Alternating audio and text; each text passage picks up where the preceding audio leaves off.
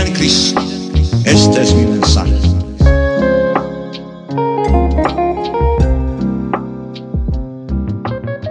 Muy buenas tardes, este es Gustavo Mejía de One Body, Spirit and Mind, aquí una vez más en Tinto con Woitila y aquí empezamos nuestro capítulo número 2.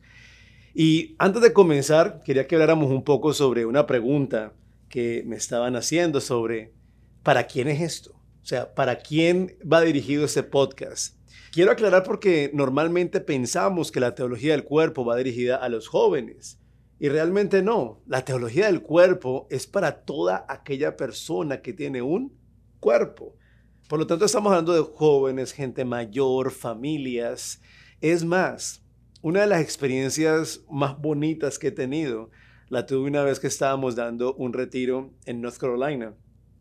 Estábamos hablando muchos jóvenes y, y todo estaba muy motivado. Y al final del retiro se me acerca una señora con 82 años y me dice, Gustavo, muchísimas gracias.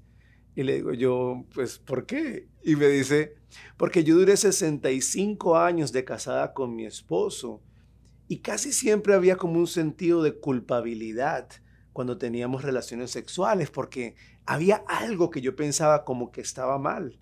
Pero ahora, después de haber escuchado la teología del cuerpo y, todo lo que enseña la iglesia sobre el amor humano, me da una libertad impresionante de saber que nunca hicimos algo malo, que estábamos haciendo algo bueno. Por lo tanto, imagínate esto, o sea, yo estaba allí, estábamos ahí hablándole a un grupo de jóvenes y sin embargo el mensaje llega de una manera particular, de una manera única a esta persona de 82 años. Por lo tanto, este podcast es para todos y para cada uno de nosotros. Eh, y antes de continuar, yo creo que, antes de que hablemos de teología del cuerpo, y antes de que nos metamos en todo este tema, es bueno saber de dónde viene. O sea, ¿cuál es el antecedente de la teología del cuerpo? ¿Por qué la iglesia siente esa necesidad de entregarnos una teología del cuerpo? Y yo creo que todo comienza muchos años antes de San Juan Pablo II, eh, con tres grandes revoluciones que de cierta manera impactan nuestro entendimiento de lo que significa ser humano. Eh, una de esas primeras revoluciones es la revolución industrial. Estoy seguro que ninguno de nosotros vivió antes de la revolución industrial, pero para que tengamos una idea, eh, antes de la revolución industrial, cada persona, cada ser humano era conocido eh, por la profesión eh, en, que, en que servía a su comunidad. A ver, por ejemplo, siempre, siempre doy este ejemplo porque yo vengo de un pueblo que alguna vez, cuando yo estaba pequeño, el pueblo era pequeño. En los pueblos pequeños, el panadero es el señor panadero. ¿verdad? No es como que ahora voy a, a, Walmart y compro un bimbo y no, no sé ni quién tuvo que ver con el proceso de este pan. En el caso de antes de la revolución industrial, ese panadero ejercía una profesión y un servicio a su comunidad. Y, además era como un negocio familiar, o sea, el hijo ya sabía que él tenía que continuar ese negocio y había una alegría en lo que se estaba haciendo, porque era la forma de servir, de donarse, de entregarse. Otro ejemplo que a mí me encanta era el de las costureras las señoras que hacían la ropa, o sea, eran tan importantes, yo creo, como el sacerdote, porque para los bautismos, primeras comuniones, matrimonios, la gente donde iba, donde la costurera. La costurera tomaba las medidas, la costurera cortaba el vestido, la costurera hacía el vestido y la mayoría de veces la invitaban a la fiesta, entonces veía el resultado de su trabajo. Eh, esto es un ejemplo de cómo se vivía antes de la revolución industrial, donde nos entendíamos como personas que ejercíamos un servicio, éramos un don para la comunidad. Después de la revolución industrial, ¿qué pasa? Se crean estos grandes galpones, llega la industrialización y la señora que cortaba el vestido, que hacía todo este proceso, eh, le toca irse a trabajar a una fábrica y ahora lo único que hace es pegar un botón y pasar el vestido. O sea, de cierta manera, ella pasa a ser parte de un proceso. Y creámoslo o no, eso empieza, a moldear la forma en que entendemos al ser humano. Empezamos a ver al ser humano de una forma utilitarista. ¿verdad? Empezamos a ver al ser humano como un número más, ¿verdad? Es como un número, ya no es como una persona. ¿Qué más pasa en la revolución industrial? Los padres de familia salen del hogar y empiezan a trabajar 12, 13 horas. ¿verdad? De cierta manera la, familia empieza a descomponerse. Eh, hay una segunda revolución a la que también Juan Pablo II va a responder más adelante. Y es una segunda revolución que yo creo que todavía estamos en ella, y es la revolución tecnológica. Creo que ninguno de nosotros vivió antes de la revolución tecnológica, pero para que tengamos una idea, antes de la revolución tecnológica, las familias los fines de semana se reunían en tertulias. Entonces estaba el abuelo, estaban los papás, estaban los niños y todos, todos se sentaban y compartían en familia. O sea, los padres de familia eran los verdaderos educadores en el lugar. Los abuelitos por Dios, los abuelos eran como los maestros de ceremonia, eran la memoria del hogar, eran quien daban raíces a esa familia. Después de la revolución tecnológica, cuando llega la revolución tecnológica, esa tertulia, ese conversar, se convierte en silencio. Y entronamos en, en la mitad de nuestro hogar un nuevo Dios que se llama televisor y el televisor de cierta manera se convierte en la forma en que empiezan a educarse las nuevas generaciones. Los abuelos ya no son la memoria del hogar, ahora es lo que me dice el noticiero, lo que me dice eh, este programa, me dice el otro programa. Y empezamos cada uno a desarrollar como ideas que no son compatibles con la familia. Y vamos a ver que hay una tercera revolución. Y esa tercera revolución hace un daño gigante eh, y Juan Pablo II va a responder directamente a esa revolución, y es la revolución sexual. Eh, antes de que realmente entremos a la revolución sexual, yo quiero hacer un paréntesis y seamos sinceros, porque la revolución sexual no salió de la nada, ¿verdad? O sea, la revolución sexual no fue como un invento que de repente, ¿sabes qué? Eh, liberémonos, no. La revolución sexual nace de una respuesta donde las personas sentían que eh, lo único que podían hacer con todos sus deseos sexuales era reprimirlos. Habíamos llegado a un punto donde en el hogar no se hablaba de sexualidad.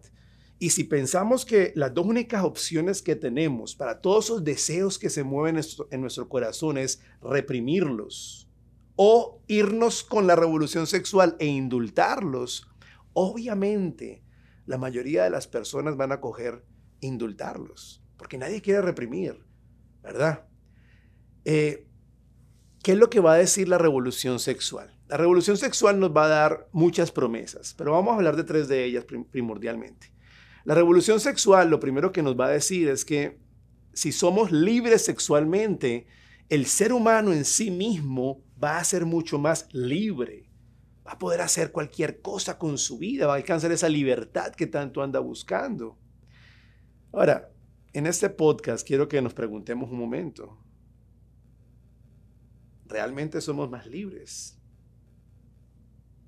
Yo trabajo como psicoterapeuta y en la actualidad la cantidad de personas que me están llegando a consulta porque tienen grandes adicciones a la pornografía. La pornografía que nos ataca y nos daña en las cuatro áreas de la persona. O sea, la pornografía me daña mentalmente, cambia eh, el reward system, el sistema de recompensa, un sistema importantísimo para el desarrollo de la persona. La pornografía daña las relaciones. Se han hecho muchísimos estudios de cómo la pornografía afecta a la pareja de aquel que la consume. Pero no solo eso, sino que imagínate, para que tengamos una idea, el cerebro tiene un químico que se llama oxitocina. La oxitocina es un químico que crea apegos, ¿verdad? Entre las personas. Por ejemplo, cuando una mujer va a dar a luz, y esto cuidado, porque tanto los seres humanos como los animales tienen ese proceso. Cuando la mujer va a dar a luz, el cerebro crea cantidad de oxitocina, al igual de cuando la mujer amamanta a su criatura. Entonces, esa oxitocina crea un apego entre la madre y su criatura, como lo vemos también en el reino animal. ¿verdad? Por eso vemos que la gallinita va con sus pollitos y la vaquita con su ternero, ¿verdad? Y, el can... Bueno, vemos que todos en el reino animal eh, hacen exactamente lo mismo. Pero en el ser humano hay otro momento donde se crea oxitocina y es en el momento de la unión sexual entre el hombre y la mujer. Lo que pasa es que el cerebro comienza este proceso cada que ve esa persona con la que se va a aparear el, el, ser humano. Cuando el ser humano se expone a la pornografía, el, el, cerebro no ve la diferencia entre la verdad y la realidad virtual. Por lo tanto, todo el proceso bioquímico comienza.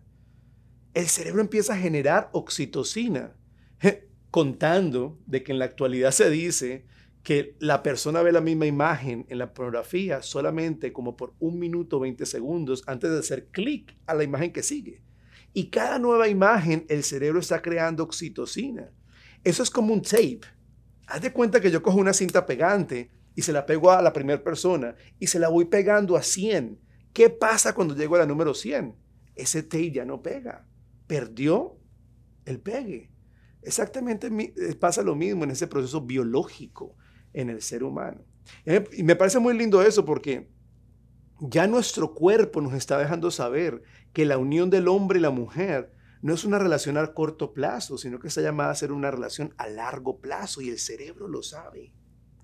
Ahora, me llega mucha gente a consulta y me dice, Gustavo, nos queremos divorciar. Y yo, bueno, ¿y por qué se quieren divorciar? Y a veces me dicen, porque se nos acabó el amor.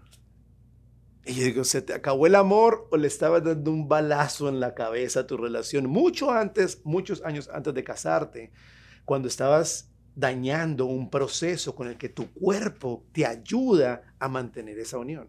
Entonces, la pornografía nos daña, nos daña la mente, nos daña las relaciones, daña la sociedad por la conexión que hay entre pornografía y el tráfico humano. Son dos compañías que se alimentan la una de la otra. Y daña nuestra alma, porque daña nuestra relación con Dios. No fuimos llamados, no fuimos creados para tomar la realidad del otro para mi placer. Fuimos creados para donarnos para la otra persona. Entonces, esa promesa de la revolución sexual en la cual íbamos a ser más libres es mentira.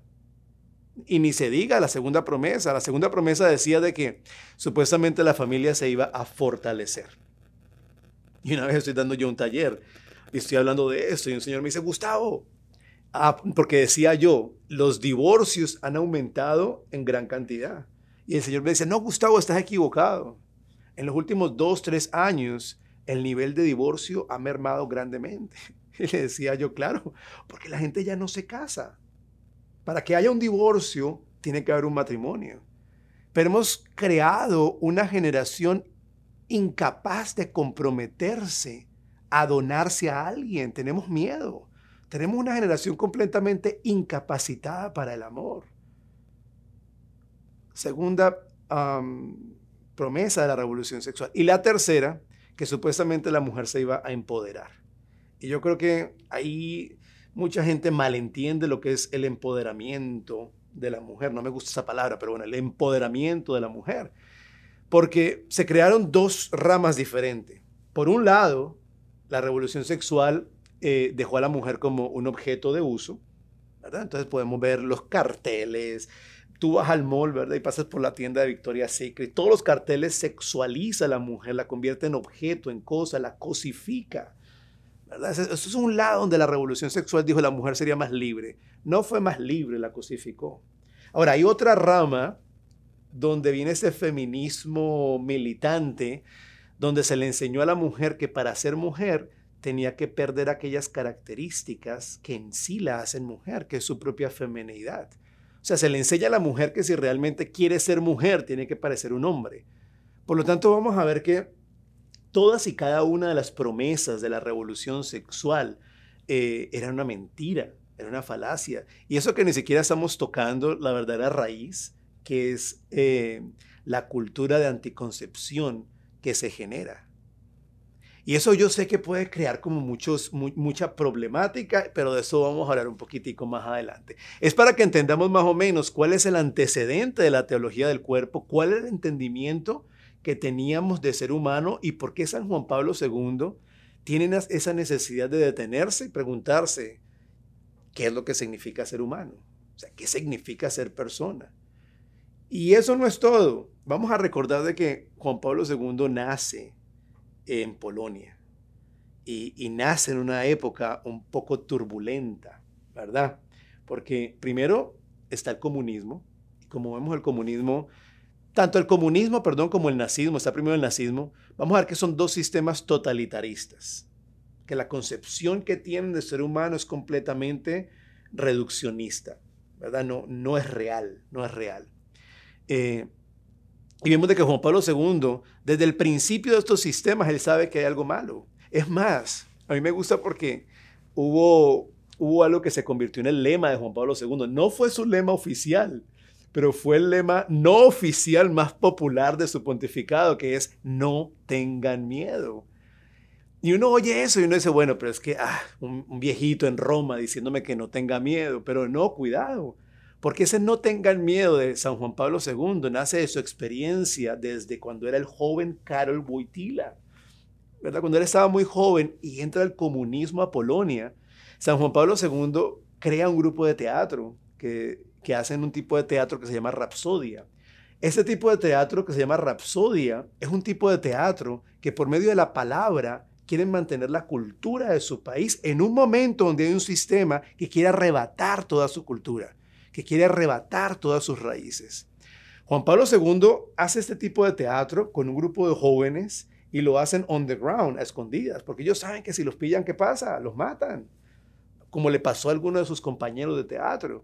Entonces vemos de que fue una persona que desde joven no tuvo miedo de ponerse de frente y realmente responder a los retos que su tiempo y su generación le, le, le, estaban poniendo. Que yo creo que eso es bonito que también meditemos en la teología del tiempo y el espacio. ¿Por qué? Porque el Señor nos llama en un tiempo específico, en un, en un espacio específico. O sea, es muy bonito pensar, oh my God, es que los tiempos de antes eran mejores. Los tiempos de antes fueron los tiempos de antes y la gente de antes respondía a los tiempos de antes según su necesidad. Pero nosotros estamos llamados a estos tiempos. Entonces, ¿cuál es la teología de nuestro tiempo? ¿Qué nos llama a ser el Señor hoy? ¿Dónde? ¿En Haití o en África? Si tenemos la capacidad de ir a esos países, bienvenidos, vamos. Pero ¿qué estoy haciendo hoy en el lugar donde yo estoy? O sea, aquí, en este mismo espacio. Y Juan Pablo II es una persona que responde a su tiempo y a su espacio. Es más, después cuando decide entrar al seminario, llega el comunismo también a Polonia y el comunismo quiere sacar la iglesia completamente. Y vamos a ver que Juan Pablo II otra vez, on the ground, a escondidas, le empieza sus estudios para sacerdote. Algunas de las personas que empezaron con esos estudios fueron asesinados eh, también por el sistema. Entonces vamos a ver que fue una persona que no tuvo miedo. Él no tuvo miedo de realmente navegar contra corriente, ser contracultura. Y es increíble porque ahora ser contracultura era lo que hace años era lo normal, ¿verdad? Entonces el llamado que tenemos nosotros ahora es ver esa contracultura a la que estamos llamados cada uno de nosotros a participar. Entonces vamos a ver que Juan Pablo II ve toda esa realidad, ve el resultado de la revolución industrial, ve el resultado de la revolución tecnológica, ve el resultado de la revolución sexual, ve el resultado del comunismo, ve el resultado del nazismo y empieza entonces a profundizar en su pregunta. ¿Qué significa ser humano? Y yo creo que la manera en que nosotros respondamos a esa pregunta va a marcar el camino que nosotros vamos a llevar. Porque si para mí ser humano es simplemente ser parte de una narrativa y de una historia y de un momentico, fácilmente le voy a dar mi dignidad a cualquier persona porque no, no entiendo el valor que tengo. Si para mí ser humano es simplemente ser un animal más, ¿verdad? De este proceso evolutivo, pues entonces fácilmente voy a quedar preso de todas mis pasiones y todos mis deseos porque hay que hacerlo todo aquí, ahora y ya, porque la vida es un momentico, como dice la canción. Porque para, si para mí ser, ser humano ni siquiera tiene respuesta, entonces voy a vivir el día a día sin ni siquiera saber hacia dónde voy. Y eso ahoga. Sea, si lo pensamos, eso asfixia, eso da un vacío existencial impresionante el saber que tal vez mi existencia no tiene sentido. Y Juan Pablo II va a decir, bueno, entonces, ¿cómo podemos entender a la persona humana? ¿cómo podemos entender no solamente lo que significa ser humano, sino la manera en la que estoy llamado a vivir mi existencia de tal forma que pueda ser realmente feliz? A ver, cada uno de ustedes, los que está escuchando este podcast en este momento, ¿alguna vez se han preguntado o, o nos hemos detenido a pensar, ¿cómo puedo vivir mi vida de tal manera que tenga propósito y que yo sea feliz? Cuidado, no vamos a confundir euforia con alegría. Porque el mundo de actual llama a la alegría euforia. Es como una cantidad de químicos, es como un revoltijo. Y entonces, si yo no estoy eufórico, que uno le preguntaba a veces a la gente, ¿cómo estuvo tu día? Si no fue un día eufórico donde acabé con Miami, porque pues este podcast lo estamos grabando desde Miami, ah, el día estuvo ahí. Y me pasa mucho porque, me pasa mucho porque yo trabajaba con las escuelas y a veces llegaba con los jóvenes y les decía, ¿cómo estuvo tu fin de semana? Ah, bore. ¿Qué hiciste? Ah, fui al cine y a la playa. ¿Cómo puede ser bore? ¿Verdad? O sea, no, no, no tiene, no tiene, no tiene como, como, como un sentido. Como que hemos perdido el sentido realmente de qué significa ser humano, qué nos hace felices, de dónde venimos y para dónde vamos. Y yo creo que hasta que no encontremos ese camino, vamos a seguir viviendo la vida dándonos contra las paredes sin saber qué sentido tiene este tiempo y este espacio en la existencia. Por eso yo los invito a que nos acompañen en el tercer episodio donde vamos a estar profundizando en qué es lo que significa ser humano, qué es lo que realmente me hace persona, de dónde vengo, para dónde voy, cómo puedo encontrar ese camino, por qué mi cuerpo no solamente es un ente biológico, pero además teológico que cuenta una historia. Yo los quiero invitar a todos ustedes que cualquier pregunta que nazca de esta conversación que estamos teniendo, que nos las manden, nos las pueden mandar por las redes sociales, por Instagram, nos pueden seguir por One Body, Spirit and Mind, ahí nos mandan las preguntas y cada una de esas preguntas estaremos respondiéndolas en los podcasts de Un Tinto con Huitila. Que Dios los bendiga y nos vemos en este próximo capítulo.